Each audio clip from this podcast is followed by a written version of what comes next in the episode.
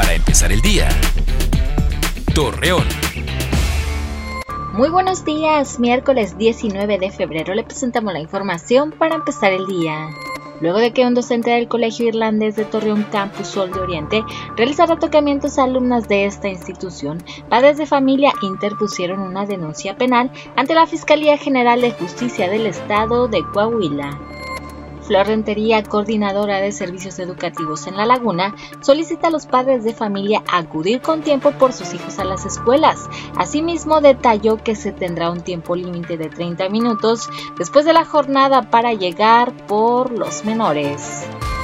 Vecinos del municipio de Lerdo manifestaron que el camión recolector de basura no ha prestado sus servicios en este lugar, por lo cual Javier Montañez, director de la empresa Trust, mencionó que esto se debe a que las unidades serán modificadas y contarán con nuevas normas ambientales. Empresas de Torreón esperan que este año se tengan más empleos, aunque según Salvador Alcocer, gerente de Manpower para Coahuila y Durango, fue conocer que no todo el personal está calificado para laborar en ellas debido a la falta del idioma inglés.